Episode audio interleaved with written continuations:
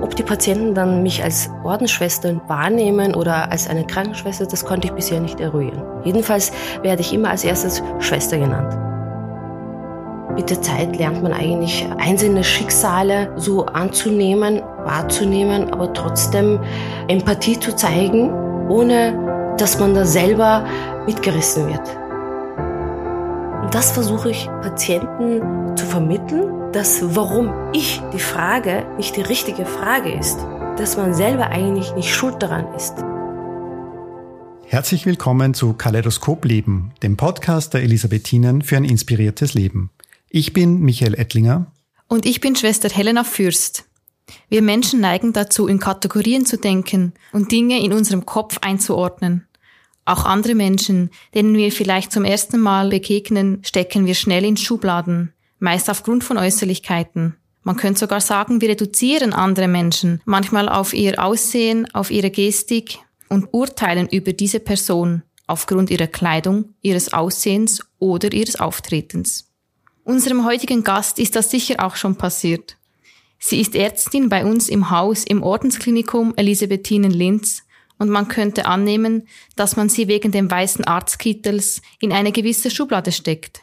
Aber sie trägt auch meist ein pastellfarbenes Kopftuch und das scheint für viele noch auffällig zu sein als der Arztkittel. Eine Frau mit Kopftuch. Das sollte in einem Krankenhaus, in dem auch Ordensschwestern mit Schleier arbeiten, nichts Besonderes sein. Oder doch? Frau Dr. Kainak ist praktizierende Muslima. Warum sie sich für eine Stelle in einem christlichen Haus entschieden hat, was sie in Verbindung mit ihrem Glauben, den kulturellen Unterschieden und Herausforderungen alles schon erlebt hat, darüber wollen wir heute mit ihr sprechen. Liebe Frau Dr. Keinak, herzlich willkommen im Kaleidoskop Leben. Frau Dr. Keinak ist nicht nur Onkologin, sie ist auch gläubige Muslima, wie wir schon gehört haben. Heute trägt sie beispielsweise zu dem grünen Krankenhauskassack ein pastellgrünes Kopftuch. In ihrer Freizeit geht sie gerne auf Reisen, entdeckt gerne neue Kulturen und Länder und Sprachen und sie macht auch gerne Sport. Auch von meiner Seite ein herzliches Willkommen. Schön, dass Sie heute da sind. Danke vielmals.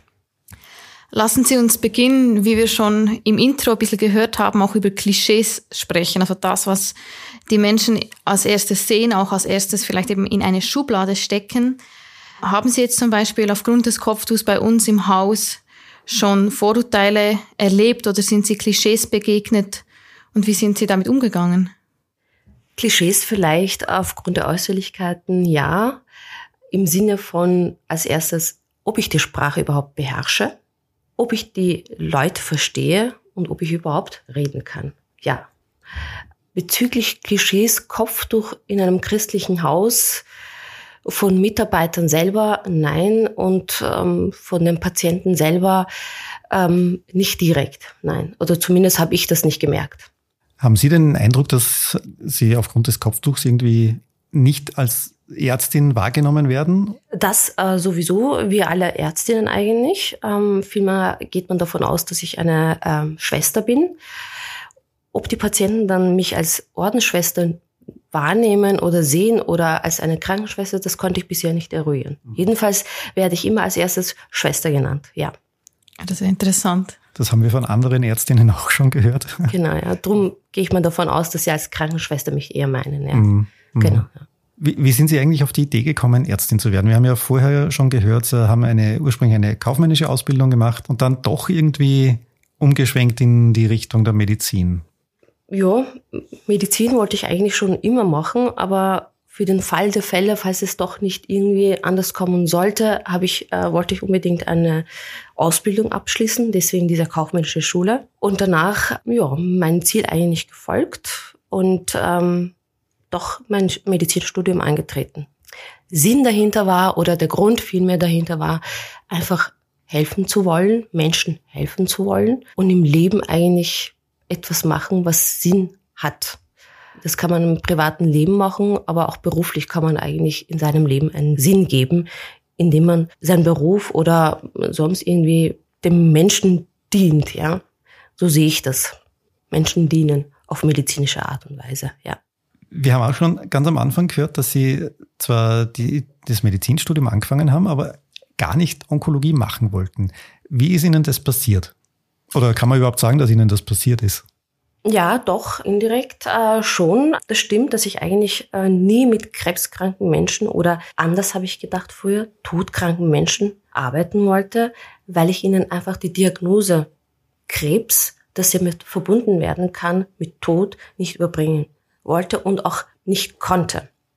Ich bin deswegen so dazu gekommen, dass ich nach dem Studium eben ähm, als Study Nurse in Wien gearbeitet habe und ähm, da habe ich äh, Studien betreut, insbesondere Patienten in die Studie eingeschlossen, die Lungenkrebs hatten. Und so bin ich eigentlich in die Fachrichtung Onkologie reingekommen, ohne dass es mir bewusst wurde oder bewusst war, dass ich äh, mit krebskranken Patienten zu tun habe. Wenn Menschen das Wort Krebs hören, oder eben das Fachwort Onkologie, dann macht das ja vielen Angst. Es mhm. ist eine Krankheit, die man immer noch mit Tod in Verbindung bringt. Niemand möchte eigentlich Patient oder Patientin auf einer onkologischen Station sein. Was fasziniert aber Sie an diesem Fachgebiet und können Sie uns diese Angst vielleicht ein wenig nehmen? Das Wort Krebs beziehungsweise Blutkrebs ist immer bei Patienten und auch vielen Menschen eigentlich mit Tod gleichgesetzt oder wird mit Tod in Verbindung gebracht was ähm, im Grunde mich fasziniert, dass es nicht der Fall ist, dass man eigentlich Krebspatienten oder Patienten mit einer bösartigen Bluterkrankung während der gesamten Therapiezeit und auch danach dann begleiten kann. Dass Krebs nicht immer mit Tod verbunden sein muss, dass man sehr wohl auch in einem frühen Stadium heilen kann. Das gilt auch genauso für Blutkrebs je nachdem, welcher Blutkrebs das ist, man auch diese Patienten auch heilen kann oder bei einer chronischen Form einer Bluterkrankung man diese Patienten ein Leben lang begleiten kann. Genau, ja. Ich war ja selbst mal bei Ihnen auf Station, ein Praktikum für ein paar Wochen. Mhm fand das sehr interessant und ich habe da auch festgestellt, dass es ja gar nicht selten ist, dass ganz viele Patientinnen und Patienten zum Teil über Wochen bei Ihnen sind oder auch immer wiederkehren für mehrere Tage bis Wochen. Wie ist das, wenn man quasi so lange jemand betreut? Das ist ja jetzt nicht auf jeder Station so. Wenn jemand ein neues Kniegelenk kriegt, dann ist er nach vier, fünf Tagen wieder daheim. Sie haben eine sehr lange, intensive Zeit mit dem Patienten. Was macht das mit Ihnen und mit der Beziehung zu den Menschen? Das stimmt, dass ähm, die Beziehung oder Arzt-Patient-Verhältnis bei den hämato-onkologischen Kollegen, Ärzten ein anderes ist als bei einem chirurgischen äh, Fachrichtung. Das ist eine Phase sowohl für Patienten als auch für uns betreuenden Ärzte zunächst mal kennenlernen und vertrauen. Und ähm, danach natürlich entsteht eine ganz enge Bindung ähm, zwischen betreuenden Ärzten und Patienten, die dann eigentlich auf äh, langfristig schon ein Verhältnis dasteht, wo man einfach nahe steht. Diese Nähe ist natürlich da, aber mit einer gewissen Distanz selbstverständlich, ja. Mit der Zeit lernt man eigentlich einzelne Schicksale so anzunehmen, wahrzunehmen, aber trotzdem Empathie zu zeigen, ohne dass man da selber mitgerissen wird, emotional. Das kann man selbstverständlich nicht immer verhindern, das stimmt schon. Aber das kommt mit der Zeit einfach, ja, lernt man einfach dazu. Jetzt ist ja die, die fachliche Seite ist die eine, wenn man, wenn man von Onkologie oder generell von, von der ärztlichen Tätigkeit äh, spricht. Mhm. Der persönliche Zugang, glaube ich, ist äh, die andere Seite. Wie geht man dann auch mit den schwierigen Situationen um? Sie haben äh, tagtäglich mit sehr, sehr kranken Menschen zu tun. Mhm. Ist Ihr Glaube als Muslima ihr, Ihnen da eine Stütze, eine Hilfe in diesem persönlichen Umgang mit Ihrem beruflichen Umfeld auch? Ja, bis zu einem gewissen Grad schon, natürlich. Und zwar deswegen, weil ich eigentlich auch nach der Arbeit schon Halt und Stütze in meinem Glauben finde und auch zeitweise suche und auch eigentlich an das Weiterleben nach dem Tod glaube, so dass man sich dann in irgendeiner Weise sich wieder begegnen wird ja, das ist schon eine große Stütze für mich. Und wie erleben Sie das bei, bei Ihren Patientinnen und Patienten? Da gibt es ja wahrscheinlich welche, die sind tiefgläubig und andere, also egal jetzt in welchem, in welchem Glauben, äh, um das einmal so offen auch anzusprechen. Und dann gibt es andere, die wahrscheinlich von sich selber behaupten, an nichts zu glauben. Tun sich die einen leichter oder schwerer mit der Krankheit oder kann man das so gar nicht, gar nicht klassifizieren? Na, also meine Beobachtung oder die Patienten, die ich jetzt betreut habe, egal jetzt, ob sie gläubig waren oder oder ähm, keine Glaubensrichtung hatten, äh, ich habe nicht so den Eindruck gehabt, dass es damit zusammenhängt. Vielmehr ist, kommt die Frage, warum ich. Ja? Äh, man kann jetzt definieren, okay, das hat mit Glaube zu tun. Gläubige Menschen stellen sich diese Frage nicht. Das stimmt aber so in dem, äh, in dem nicht, ähm, sondern das ist unterschiedlich, das ist individuell, je nachdem, wie die Menschen oder Patienten in unserem Fall sich selbst erleben oder bisher erlebt haben. Das ist so mein Eindruck, warum ich diese Frage stelle. Ja? Mhm. Also nicht mit Glauben zu tun. Ja. Das wäre wahrscheinlich eher eine Frage an die Seelsorge. Bei uns wird das immer gedacht oder wurde immer gesagt, Menschen, die keinen Glauben haben, stellen sich auch immer solche Fragen. Gläubige Menschen sind davon überzeugt, das, was wir haben oder bekommen, eigentlich von der höheren Macht, vom Gott gegeben wird. Je nachdem, wie Gott einen Menschen gern hat. Also Menschen, die von Gott einfach gesehen werden, geliebt werden, werden einfach sorgen, ob das Leid mitgegeben, ob das jetzt seelische oder physische Leid, das ist unterschiedlich. Und der Gott testet quasi diesen Menschen, wie er mit dem Leid umgehen kann. Das ist ein Zeichen von, dass der Gott einen nicht vergessen hat.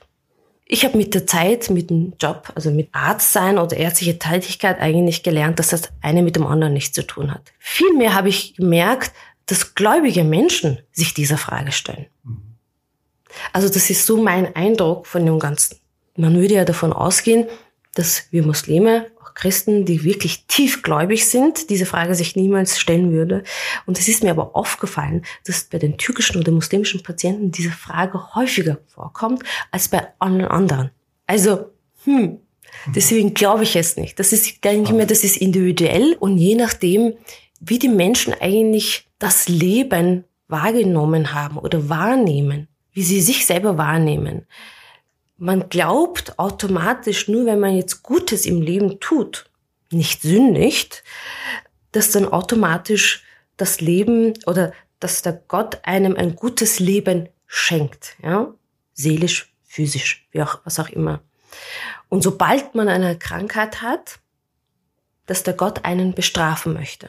Und das versuche ich eigentlich Patienten zu vermitteln, dass warum ich die Frage nicht die richtige Frage ist, dass man selber eigentlich nicht schuld daran ist, dass es im Leben, im menschlichen Körper einfach Prozesse gibt, die sich ständig entwickeln, neue Zellen gebildet werden, so versuche ich das zu erklären, dass sich ständig entwickelt, erneuert und dadurch zu einem Fehlerprozess gekommen ist oder Fehlentwicklung gekommen ist und daher diese Krankheiten entstehen. Ja? So versuche ich einfach diese Warum-Ich-Frage denen zu nehmen und zu entlasten, weil es ja auch wichtig für die Seele ist. Manchmal gelingt mir das, aber trotzdem ab und zu mal kommt trotzdem die Frage, die sind dann in dem Moment erleichtert und dann irgendwann mal kann es wieder mal kommen, wieso ich? Und das ist, denke ich, schon für mich, merke ich immer wieder, warum ich die Frage diese Menschen schwerst belastet weil sie für sich selbst keine Erklärung finden. Und wenn man diese Frage mal oder diese Last mal denen nehmen kann, dann ist vieles für die erträglicher oder wird besser angenommen. Akzeptiert am Anfang sowieso nicht, aber zumindest angenommen. Bis zu einem gewissen Grad, denke ich, hängt es auch damit zusammen, weil man eigentlich ja ein guter Mensch sein möchte oder gewisse Regeln beachten sollte, ob das jetzt äh, dem anderen gegenüber, Nachbarn gegenüber, das jetzt mit Spenden ist, mit Beten ist. Ähm, und dann gibt's so Dinge, die man ja sowieso schon automatisch machen sollte. Und dann gibt's Beispiel, fünfmal am Tag beten. Man sagt dann, ach, das mache ich schon, das mache ich schon. Irgendwann mache ich das. Man schiebt das hinaus. Und ich denke mir, das ist wirklich nur eine Hypothese von mir, dass gewisse Dinge, was uns Muslimen, ich rede jetzt mal von uns Muslimen, vorgegeben wurde und nicht hundertprozentig durchgeführt wurde, kommt einem hoch, indem man eine bösartige Erkrankung hat, Krebs, und dann denkt man sich, okay, mein Leben geht eigentlich oder wird bald zu Ende gehen und ich habe dieses und jenes nicht erledigt. Und darunter eben diese religiösen Pflichten, die man ja im Grunde genommen für weltliche Dinge ja hinausgeschoben hat und es dann einem bewusst wird. Und wir sagen ja, es gibt auch ein Weiterleben nach dem Tod. Man wird ja auch, sagt man bei uns, Frage und Antwort gestellt. Mhm. So eine Art Rechenschaft gezogen, dass man da einfach keine Antwort hat. Ich weiß nicht, wie Sie das so sehen und von der christlichen Seite das irgendwie, also diese religiösen Pflichten, die belasten einen wirklich sehr. Man will es tun, aber aufgrund der weltlichen Dinge man es nicht einfach hundertprozentig durchführen kann. Ja, es ist spannend. Ich habe natürlich nicht diese Beobachtung mit kranken Menschen. Bin ja selber Krankenschwester, aber so Beobachtung habe ich bis jetzt nicht gemacht. Aber ich, aber ich habe mich auch nicht geachtet, wenn ich ehrlich bin. aber ich kenne natürlich das mit dem Aufschieben, das kenne ich auch. Also das kennt, glaube ich, jede Christin, jeder Christ oder der gläubige Mensch allgemein.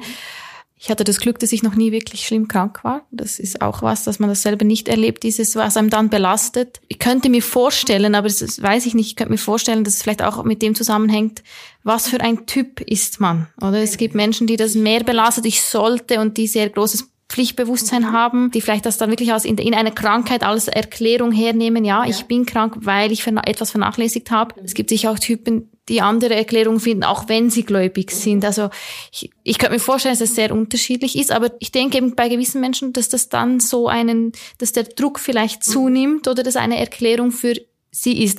Ob das jetzt, sag ich mal, so wirklich so ist, ob Gott wirklich so ist, ist dann wieder eine ganz andere genau, Frage. Genau, oder? das ist ja völlig was anderes. So genau. sehe ich das auch. Aber einfach diesen Menschen den Druck zu nehmen, dass es keine Bestrafung von oben ja. ist. Ja. So das finde ich ganz, ganz wichtig, mhm. weil ähm, also ich glaube auch ganz fest, Gott straft nicht, oder? Sondern Gott begleitet und geht mit. Und wie Sie schön sagen, der Patient, die Patientin hat nicht Schuld an der Krebserkrankung. So, also diese, diese Schuldfrage äh, weg von den Schultern nehmen, finde ich ganz wichtig, ja.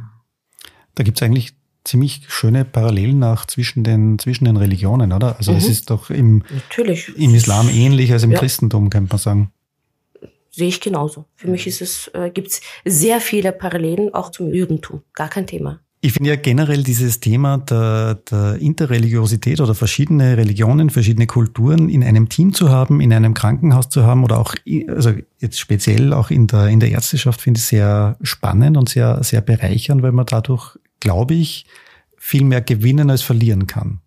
So ist es, sehe ich genauso. Ja. ja. Mhm. Erleben Sie das also in Ihrem Team?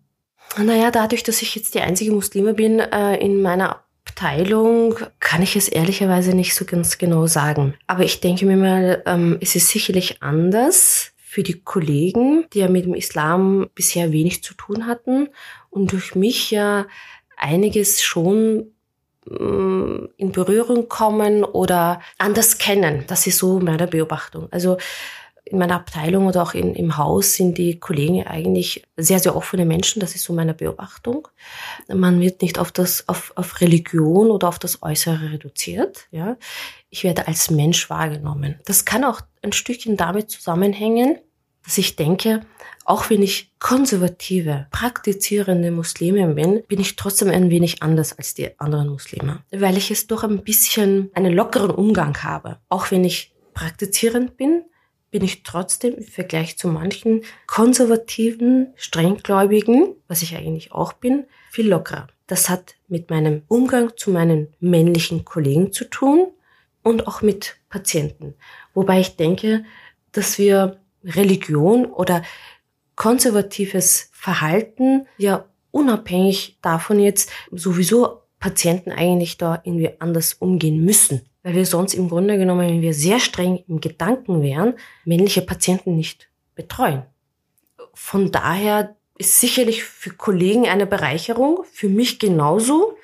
Andersgläubige ist für mich eine Bereicherung, weil ich viel dazu lerne. Was mhm. ich jetzt zum Beispiel im Haus viel, ähm, viel in Berührung gekommen bin, Weihnachten oder ja, die Feste. Mhm. Gottesdienste, wo ich auch aktiv teilnehme, auch wenn ich nicht feier, ist für mich eine Bereicherung, weil ich jedes Mal was Neues dazulerne. Somit denke ich mal, dass es auch für die Kollegen eine Bereicherung ist. Und wie erleben Sie das bei den Patientinnen und Patienten? Gibt es da, also ich könnte mir zum Beispiel vorstellen, dass es muslimische Patienten gibt, die, oder vor allem Patientinnen möglicherweise, die in einer muslimischen Ärztin mhm. leichter Vertrauen fassen als in, in einem katholischen männlichen Arzt. Das glaubt man so. Ist es aber nicht. Als erstes sind sie froh, dass sie mal in ein, ein, eine Ärztin oder einen Arzt haben, die dieselbe Muttersprache spricht. Das ist das Erste. Und meine Beobachtung ist tatsächlich so, dass es jetzt unabhängig von der Religion ist. Mhm. Ja, das ist vielleicht deswegen äh, so, weil in der Gynäkologie ist sicherlich das von wesentlich wichtig als in meinem Fachbereich. Vielleicht möglich, ja. Bei mir ist es wirklich, vielmehr sind die Patienten froh, dass sie, dass sie jemanden haben, die sie mal in eigener Muttersprache alles mal aus der Seele reden können und loswerden können. Und Religion spielt da Vertrauen keine Rolle. Muttersprache sprechen Sie jetzt äh, Türkisch, Türkisch an? genau, ja. ja. ja. Mhm. Also das ist meine Beobachtung. Und ich bin mir sicher, dass es in der Gynäkologie anders ist, ja. Aber das mit der Muttersprache, das kann ich mir sehr gut vorstellen, weil wenn ich mir jetzt vorstelle, in, auf Englisch oder Französisch oder irgendeiner anderen Fremdsprache behandelt werden zu müssen und die Hälfte nicht verstehen zu können und geschweige denn die Hälfte selber nicht ausdrücken zu können, das wäre schon wirklich schwierig, ja. Genau. Ich merke das bei, äh, bei anderen Patienten, die deutsche Sprache nicht beherrschen, wenn sie mit Dolmetscher herkommen müssen und wenn sie niemanden finden, alleine kommen, wie schwer sie sich da tun. Und ich bin mir sicher, ich versuche da immer, wenn sie mit Dolmetscher kommen, äh, dass so gut es geht, die offenen Fragen zu klären. Wir haben vorhin schon gehört von praktiziertem Glauben. Können Sie Ihren Alltag etwas einbauen? Zum Beispiel Gebetszeiten oder nicht? Oder machen Sie das daheim? Wie, wie zeigt sich das im Alltag? Wenn man will, wirklich will, ist ein Teil oder zumindest die Gebete im Alltag auch im Ordensklinikum einbaubar. Natürlich äh, neigt man einfach zur Gemütlichkeit und findet immer für sich selbst eine Ausrede, um zu sagen, man hat jetzt keine Zeit für ein Mittagsgebet bzw. Nachmittagsgebet und holt das einfach Nachmittag nach oder wenn man zu Hause ist. Was mir aber schon wichtig ist und auch tue, ist äh, während der Fastenzeit dass ich wirklich während meiner Anwesenheit im Krankenhaus anstatt Mittagspause einfach mich zum Gebet, Mittagsgebet zurückziehe. Und Davon informiere ich meine Kollegen. Die wissen Bescheid, dass ich dann in der Zeit, in den paar Minuten dann beim Beten bin. Und ähm, somit ist, stellt sich das oder war bisher nie ein Problem. Genau. Also es ist machbar, wenn man will. Das ist bei uns genau dasselbe. Aber wie gesagt, man neigt einfach zur Gemütlichkeit. Mhm. Ja, wir sind alles Menschen und ich habe letzte Woche zu wem gesagt, man redet sich ständig, also es geht bei mir geht so, aber ich rede mir ständig irgendwie ein, dass alles andere jetzt gerade wichtiger und dringlicher ist als das genau. Gebet. Oder? Genau, so ist es, ja, so ist es. Drum habe ich ja gemeint, in dieser hundertprozentige Praktizierende, gemeint als Beispiel, dass ich vielleicht ein bisschen lockerer bin. Ja. Mhm. Ja, das ist sympathisch. Kein, kein gutes Beispiel vielleicht. Aber ich möchte auch, für mich ist es auch wichtig, ich möchte auch mich nicht darstellen, wie ich nicht bin. Ja, mhm. das, das ist, das bin ich nicht. Weil ich wiederum denke, der da oben weiß ja, dass ich das, dass das nicht so ist. Warum soll ich euch lügen? Aber jetzt haben Sie gerade was angesprochen, was mich zu einer Klischeefrage führt. Sie haben die Fastenzeit angesprochen und ich bin jetzt nicht der Profi im Fasten, also so eine Woche nichts essen, das bringe ich schon zusammen. Äh, Habe ich auch schon mehrmals gemacht, aber das über, über mehrere Wochen zu machen und dann trotzdem im Job so durchzuhalten, wie geht das? Disziplin, Disziplin und wieder Disziplin.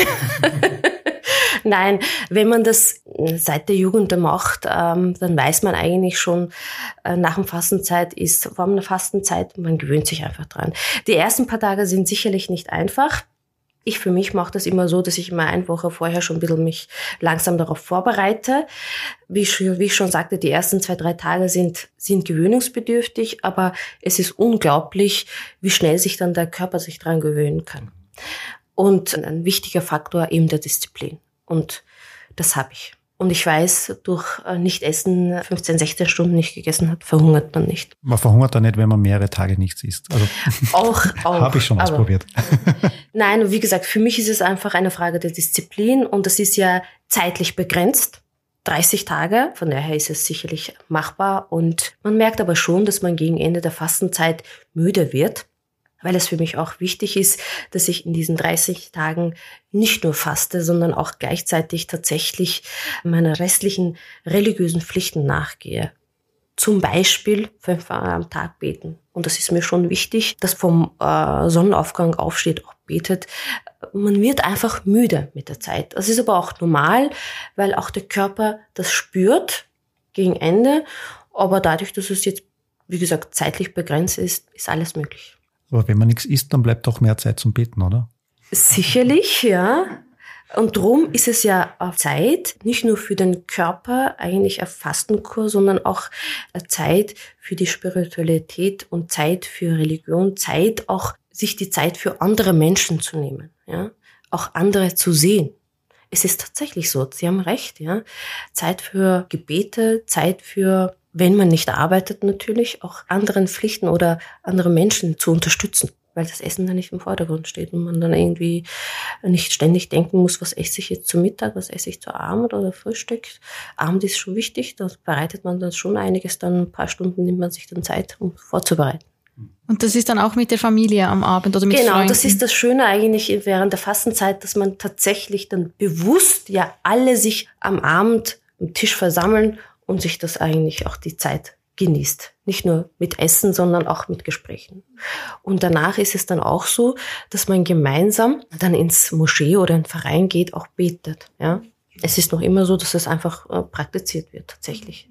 Und das ist wirklich in dieser äh, für mich eine Zeit, wo ich es auch wenn es jetzt für viele jetzt anstrengend klingen mag, den ganzen Tag nichts essen oder zu trinken, eine Zeit, wo es einfach die Menschen verbindet ob das jetzt durch Religion ist, ob das durch äh, gemeinsamer Abendessen ist, das ist eine für mich unheimlich schöne Zeit.